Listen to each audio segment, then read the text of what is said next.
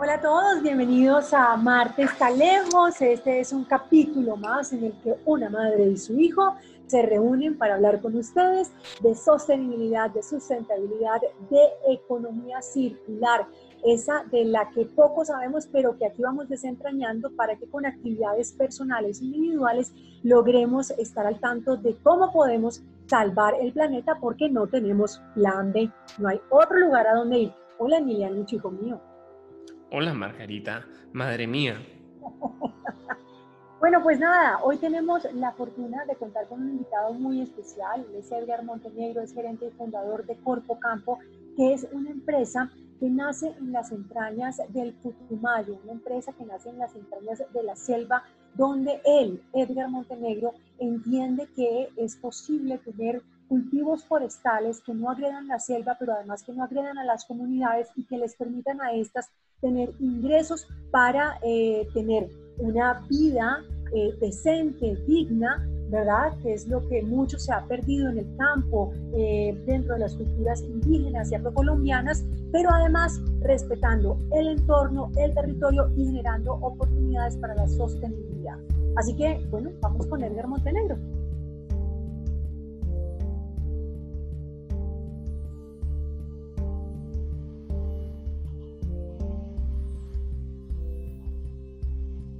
Listo.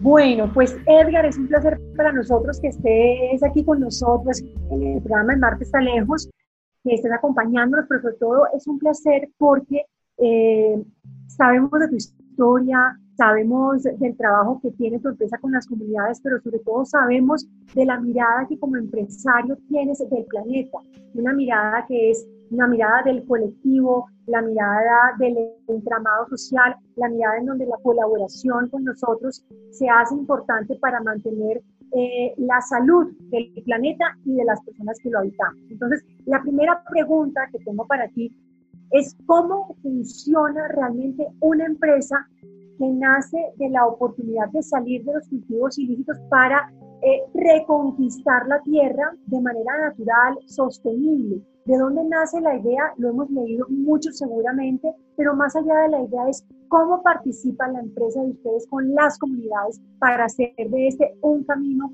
de productividad sustentable. Buenos días para todos.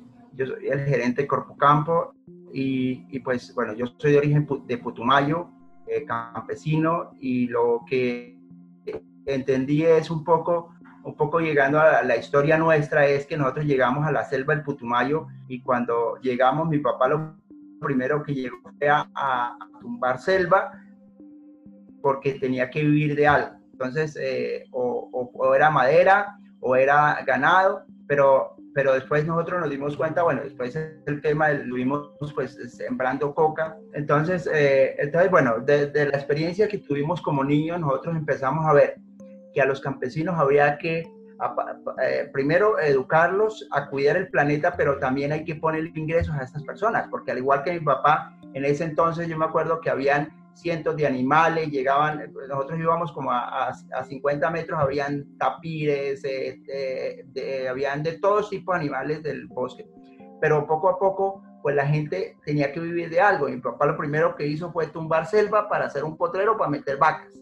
Entonces, entonces, una de las, después de que nosotros empezamos nuestro proyecto de cómo poder ayudar a esos campesinos, nos dimos cuenta que deberíamos ponerle ingresos a esas personas. Entonces, pero, pero esos ingresos no tenía que ser con una agricultura normal, como tradicional, sino de buscar cómo la misma naturaleza, lo que produce la naturaleza hoy en día, poder aprovecharla de manera sostenible y ahí es donde ahí nace pues la idea de hacer todo lo que son los sistemas agroforestales y lo que es el aprovechamiento del azaí que se da natural en el bosque. Entonces nos dimos cuenta que a través de ese recurso, de esos tipos de recursos, ellos podían generar ingresos para sustituir cultivos, pero a la vez también eh, eh, generar, digamos, una huella en el bosque de tal manera que lo destruyeran y no lo destruyeran, pero además de eso, pues ellos se dieron cuenta que ese bosque era importante para ellos porque le generaba, como yo, tengo historias de campesinos, dicen increíble que esa palma eh, existía ahí toda la vida, la tumbamos y todo ese tema, pero hoy nos damos cuenta que ahora ese, nosotros nos volvimos guardianes de ese bosque porque nos dimos cuenta que a través de eso podemos pagar los estudios de mis hijos, podemos hacer otras cosas que no teníamos esos ingresos anteriormente. Entonces, cuando usted empieza a hacer esa interrelación entre que, lo, que en la medida que el bosque también pueda generar ingresos para el campesino, pero también a la vez él se vuelve un guardián porque ahí dejamos, digamos, un 20%, por ejemplo, para las aves.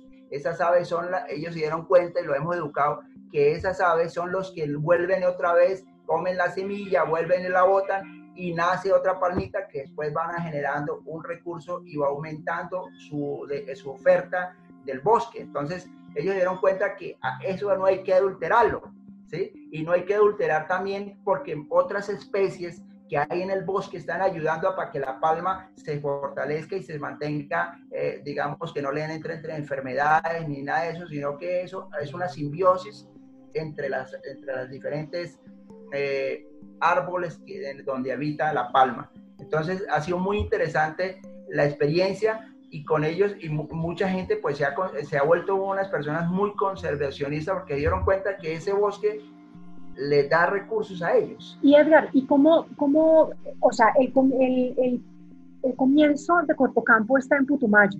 Y ustedes comienzan a generar todo este tema pedagógico, porque si bien entiendo, han tenido que hacer como toda una reconexión de los campesinos con su tierra en esta, en esta manera agroforestal de productividad. Pero ¿cómo salen al Pacífico colombiano? ¿Cómo llegan al Pacífico para conectar con otras comunidades afrocolombianas, indígenas, y para contarles toda esta historia. Sí. Bueno, en el Pacífico eh, entramos nosotros eh, eh, cerca del 2004, empezamos también, especialmente en Guapi, a trabajar también con la palma, en el aprovechamiento de, del palmito, pero después em, nosotros empezamos a investigar que Brasil estaba trabajando también con fruto. Entonces, alguien de cooperación, nosotros siempre, como trabajamos en zonas complicadas, hemos siempre muy conectado con el tema de cooperación, todo ese tema.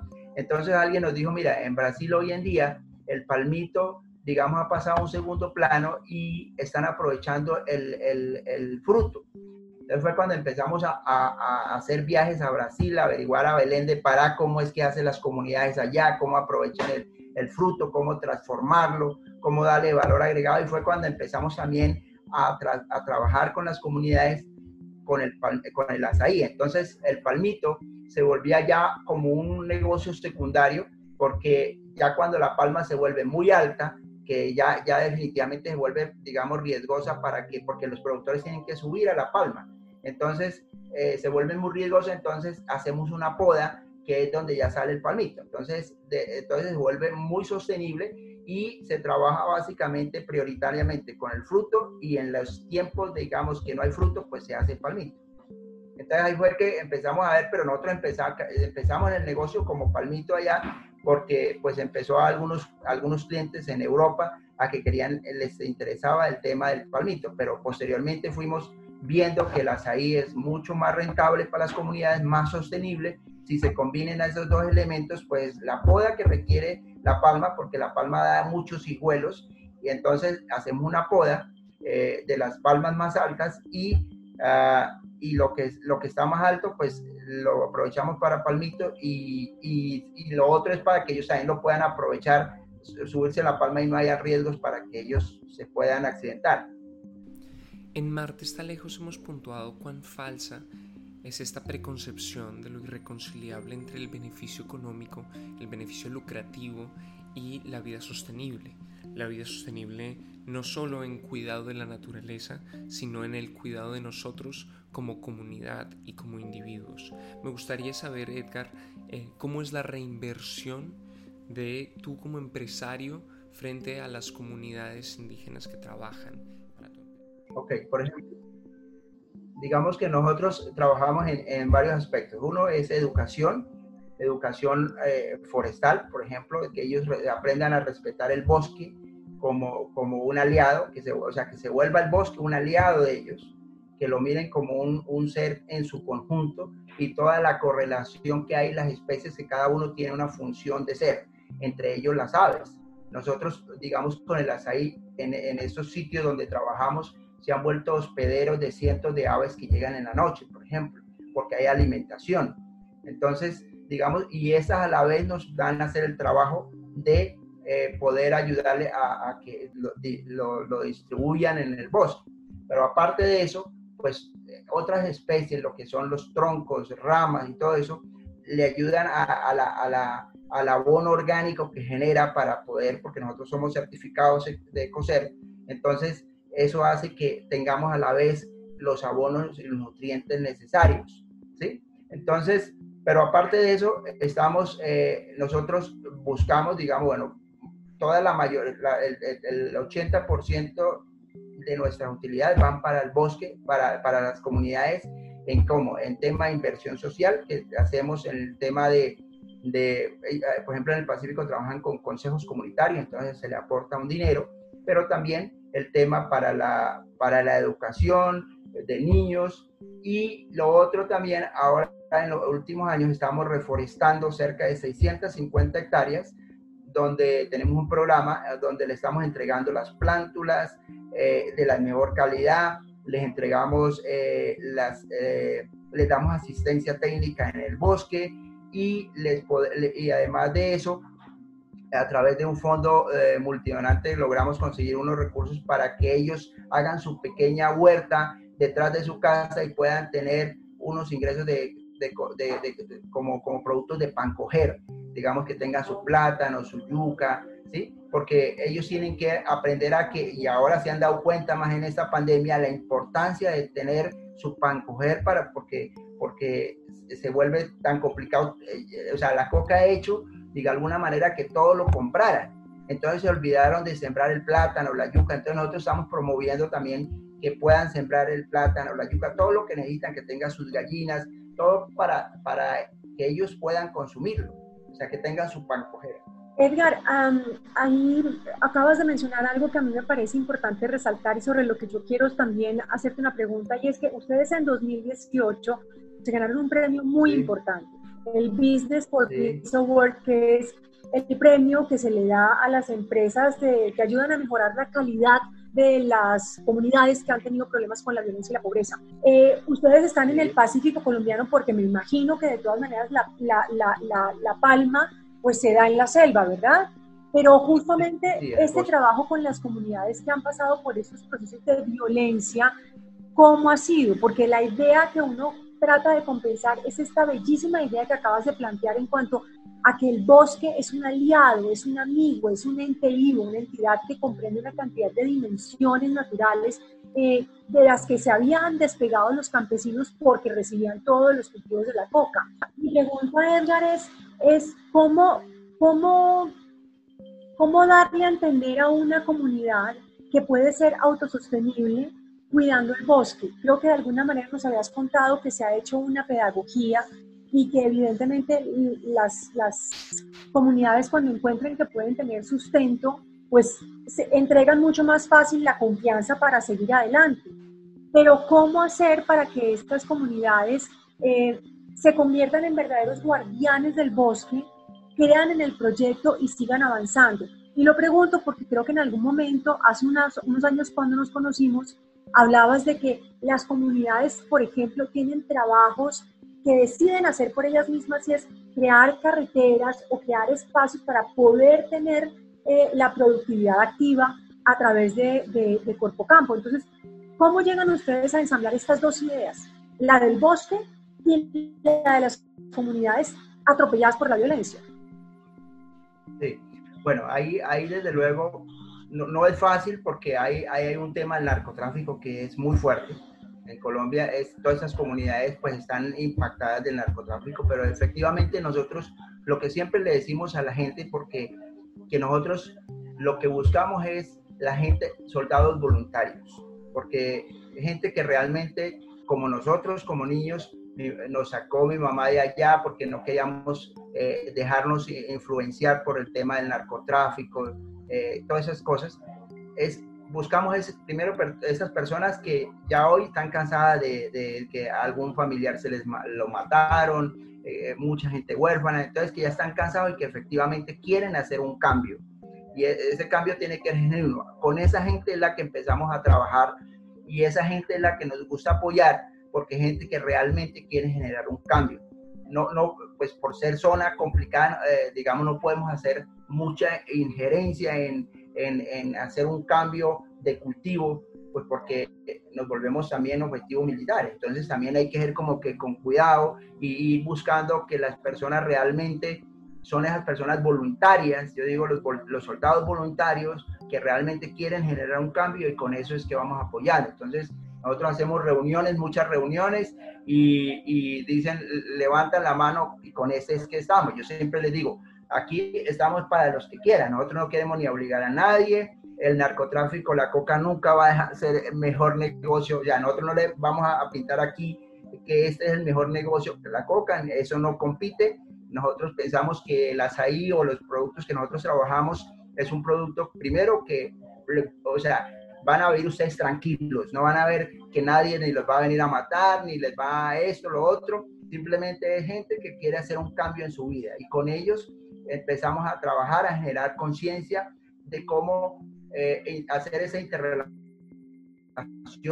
entre una economía y en una economía, digamos, sustentable desde, el, desde todo punto de vista, ¿no? Desde, desde lo que habla del bosque, de, cuidarlo, pero también que le genera unos ingresos interesantes a usted y que queremos poco a poco y uno de los sueños que nosotros tenemos, además de eso, que es lo que queremos llegar a tener, es buscarle que podamos hacer esa, esa famosa cabaña en el cual pueda venir una persona a visitarlo y él puede generar otros ingresos adicionales cuando él venga y ayude a vivir una experiencia en el bosque, a recoger el azaí, cómo se transforma, cómo, cómo lo hace.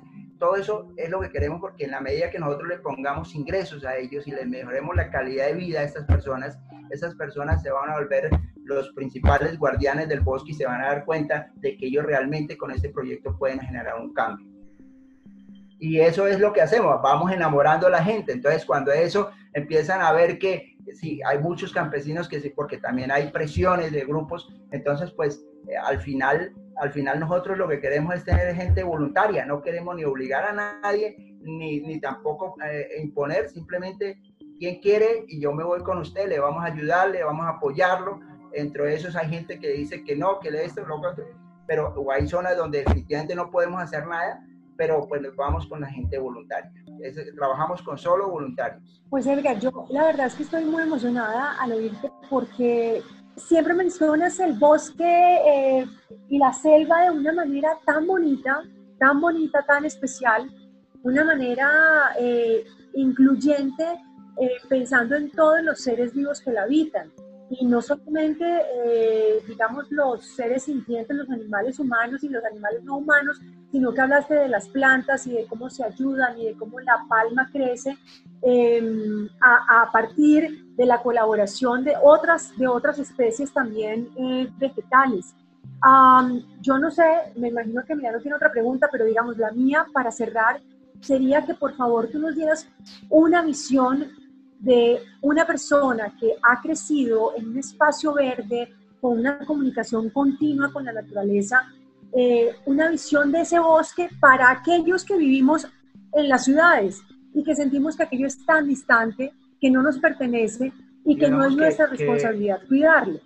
Que una, esa persona eh, que vive en el bosque, que se da cuenta de que, de que primero cuidando ese bosque, la interrelación de los mismos animales y todo, eh, todas las especies que viven, porque como le hablaba en un principio, todo tiene una simbiosis, hay, hay plantas que producen nitrógeno, otras producen, eh, otros producen eh, CO2, bueno, toda esa interrelación se vuelve, pues hace que, que tengamos primero una producción buena para, para el productor, pero también a la vez él puede, puede sentirse satisfecho de que este bosque, cuidando ese bosque, las, las plantas, las aves, hace que pues él, de alguna manera ayuda a, a, estar feliz, pero, pero una de las cosas que también nos está llamando, que nos está gustando mucho, es cómo involucramos los gente joven en el proyecto, ¿no? Entonces, como empezar a, a ver que estos muchachos,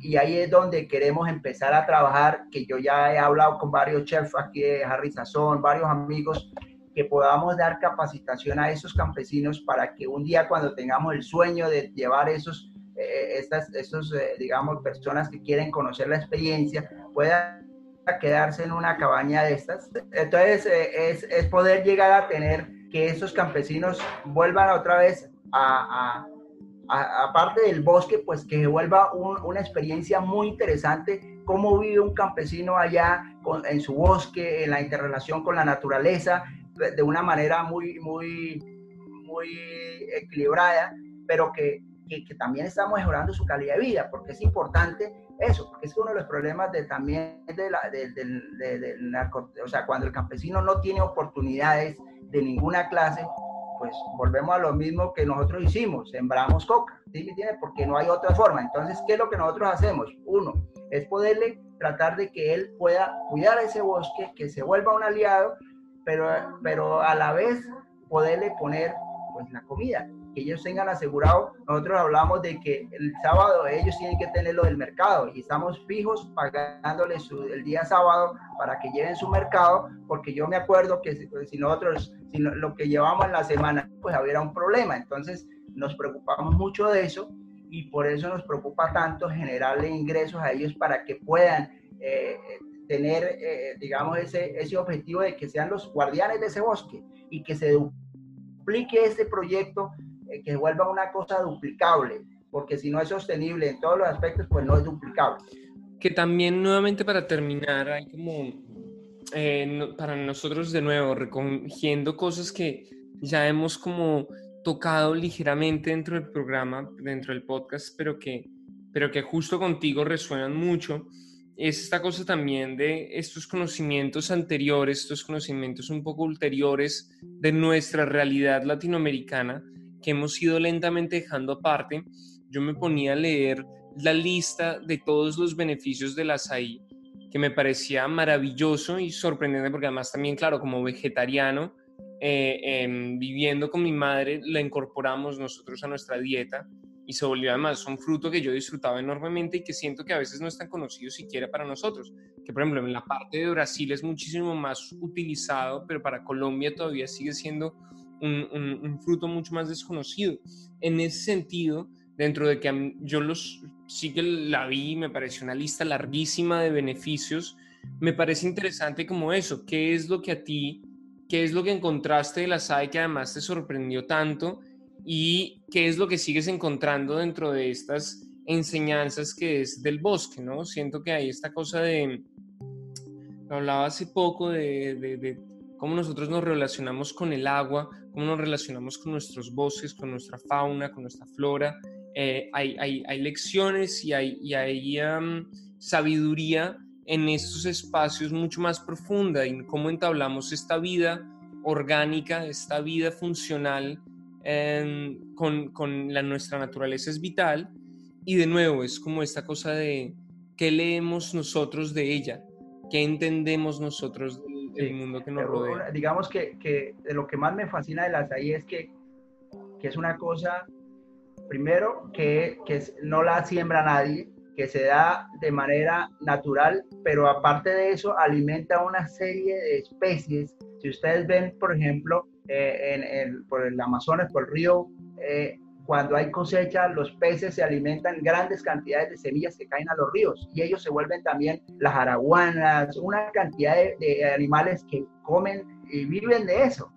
¿sí? Entonces, se vuelve un tema muy interesante y, y es muy ancestral a nuestras comunidades también encontramos todas las comunidades indígenas, ellos han alimentado de eso, han, pues han, han, hecho de que muchas enfermedades incluso utilizan eh, las raíces para, para poder, eh, eh, digamos, algunos para purgantes, y tienen muchas aplicaciones y se vuelve, digamos, para ellos un símbolo. Y el otro día, estando en, en, en Puerto Asís, había una indígena en el hotel y nosotros habíamos, pues habían ido gente de aquí de Bogotá y le estábamos dando y ella estaba feliz, eh, estás ahí porque decía, eso era lo que nosotros comíamos en nuestra, en nuestra zona. Eh, o sea, la gente nativa que, que es de allá, que, que, que, ha vivido toda la vida indígena, pues eso era comida ancestral de ellos. Esta señora estaba encantada, la indígena, porque ella trabajaba en ese hotel, pero vio que le estaban distribuyendo azaí y entonces ella decía, era, estaba feliz, ¿no? Entonces, digamos, es, es parte de, sentir también de incluir estas comunidades que sus productos que tienen son muy valiosos, o sea, que son, que son tan ancestrales, que han vivido todo ello. Entonces, para ella era una felicidad y eso también eh, para, digamos, que ellos se ponen de alguna manera felices porque están, están utilizando un recurso que toda la vida ellos lo han utilizado ancestralmente. Claro. Pues Edgar, muchísimas gracias porque realmente nosotros eh, somos unos fanáticos del azaí y de los palmitos y lo digo de verdad en nuestra casa, lo somos. Eh, pero sobre todo gracias por permitirnos conocer la historia detrás de eh, la empresa más grande productora de azaí, la primera en Colombia, y de palmitos, que nos hace sentir muy orgullosos de encontrar a un empresario que logra ver de una manera diferente la forma participativa en la que su proyecto puede, puede tocar a las comunidades afectadas de nuestro país por la violencia, por la tragedia, por la pobreza, pero además sin eh, convirtiéndolos en, nuevamente en personas que creen en el campo, en el bosque, en sí mismos, en ser autosuficientes, en la soberanía alimentaria es una maravilla poder escuchar y conocer tu proyecto. Muchas gracias por haber estado con nosotros. Quería decirte, por ejemplo, que cuando trabajamos por el Río Bajo, por ejemplo, todas son comunidades indígenas, pues ellas tienen otro concepto de la vida, ¿no? No es el concepto de acaudalar, sino ellos van y llevan el azaí que requieren para su mercado, porque hacemos trueque. Entonces llevamos el mercado y ellos llevan lo que ellos quieren y luego un, una, 15 días después, cuando le acaba el mercado, vuelven. Ellos no están pensando en acumular, sino lo necesario. Y eso nos parece muy interesante, ¿no? O sea, poder que ellos simplemente dicen, yo no necesito más.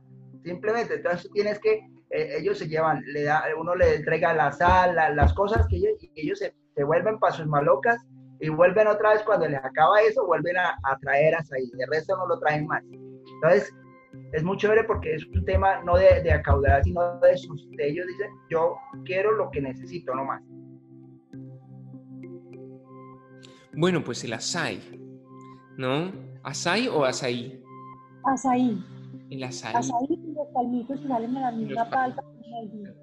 Que qué loco, yo no sabía que los palmitos también salían de la misma planta del, del, del azaí. Del azaí, imagínate. Que además, dentro que en, en el, creo que en, la conversación lo hablamos muy poco, eh, pero pues hay todo como toda una investigación, una documentación acerca de cómo este fruto además tiene unos beneficios fuertísimos para el cuerpo, que me parece como de nuevo muy interesante ver dentro del contexto de, de lo que nos, tú y yo siempre hablamos, y es formas de alimentarse hay miles y, y cómo además alimentarse, mantenerse sano sin recaer en otros recursos, en recursos animales, en recursos que apoyen esta industria alimenticia. Eh, hay miles también. El azaí sin duda es uno de ellos, que además es de nuevo un fruto eh, increíblemente nutritivo y, e increíblemente sabroso, además. Eso también como... además, como me parece como chévere, perdona que te interrumpa en este punto, y es que además de nutritivo y sabroso, eh, es un fruto ancestral y es un, hace parte de nuestra soberanía, de la posibilidad que deberíamos tener todos de probar nuevos sabores, de probar, de tener estos nutrientes eh, a partir de, de, de, de, otros frutos, digamos, que no son los que nos monopolizan siempre en los mercados de las ciudades.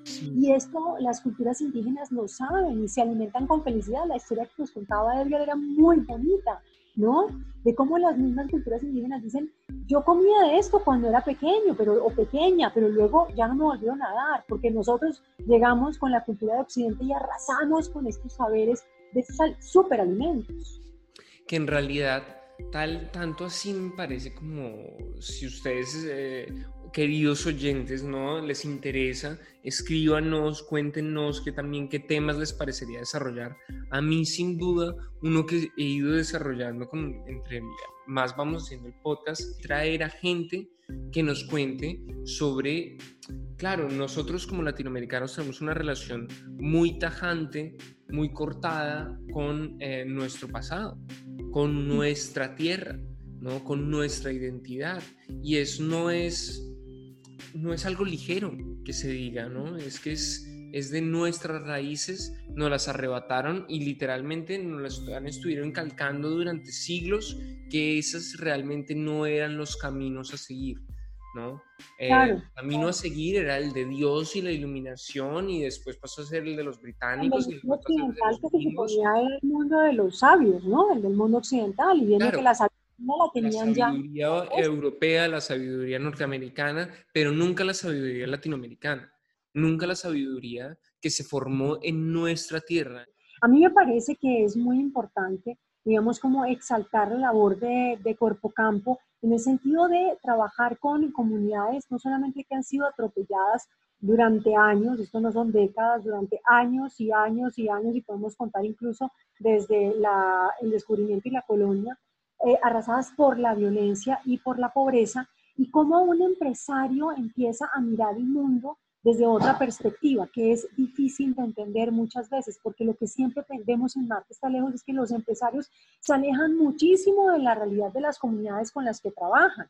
Y por el contrario, Corpo Campo lo que hace es aprender de ellos y luego darles la oportunidad de tener una vida digna a nivel económico con el trabajo que ellos pueden realizar dentro del espacio forestal, convirtiéndose en soldados voluntarios eso que, esas dos palabras que él utilizó me parecieron tremendamente valiosas, soldados voluntarios del bosque. Entonces, dentro de una vida digna, dentro de una reconexión con el territorio, dentro de ese amor que profesan nuevamente por su espacio y por ser autosostenibles, ahí es donde nosotros tenemos que empezar a apoyar y a pensar en el cambio y en la transformación. Si no, nos dejamos solos otra vez. Mm. Sí, nuevamente, ¿no? E, e, es esta cosa de nosotros dentro de las ciudades, dentro de nuestra distancia y profunda lejanía a, las, a lo que son las comunidades realmente nativas de, nuestra, de nuestro continente, de nuestro país, eh, a esas comunidades que realmente han estado durante siglos y siglos pasando los conocimientos de nuestra tierra. Em, sí siempre cabe la pregunta de cómo nos relacionamos a ellos, cómo les apoyamos, dentro de que siempre ah, cabe resaltar que son de las comunidades más oprimidas, más olvidadas por nuestro país y por nuestro gobierno. ¿ah? Y, y además creo que ahí está lo emblemático de Edgar, es esta idea de, de que estamos, lo que tú decías, eh, es acostumbrarse a que, bueno, los grandes corporativos, ¿no? De las grandes industrias que se van a comer el mundo y que se lo están comiendo y revivir un poco la, la antorcha, decir, no, sí, eso sucede y hay que tener muchísimo miedo de Facebook y de Google y de las mil otras que están perforando el mundo, mm. pero también precisamente esas mismas herramientas caben y están en nuestras manos para que nosotros em, de manera muy asidua y de manera muy ferviente ah, tomemos acción frente a los pasos que se deben tomar. ¿no? Y eso es además, sea siendo en un voluntariado, sea de la misma manera en que consumimos, sea simplemente de cómo tenemos esta conversación con otros. ¿no? Eh, porque creo que además la labor tampoco está simplemente en que usted sea el más ético y y entonces haga el reciclaje y el compost y no compre nada durante todo el año y tal. No, es que hablarlo con los demás también es importante. Hablarlo con los demás es muy importante. Socializarlo es muy importante. No ha existido sobre la faz de la Tierra una mejor publicidad que el voz a voz. El voz a voz ha hecho que la humanidad evolucione ayudada con el fuego. Pero, pero si nosotros hablamos de este tema, de estos proyectos, de estos empresarios, de este apoyo a lo local con otras personas, seguramente el eco generará actitudes, eh, por ejemplo, de consumo en este caso, que pueden realmente hacer el cambio o crear el cambio.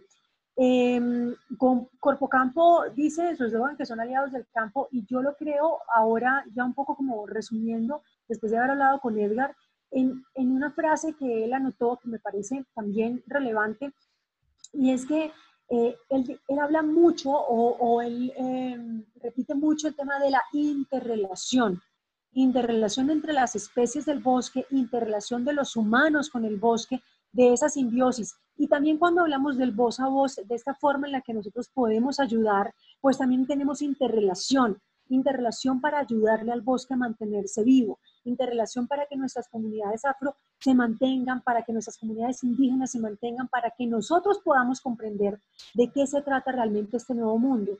Entonces, esa interrelación podemos traerla a nuestra realidad y no seguir pensando que es algo que sucede mágicamente en el bosque, que es bellísimo, ¿no? Pero la simbiosis es parte de la cadena que debemos crear todos, que debemos generar a partir de la conciencia. Básicamente, básicamente. Estoy de acuerdo.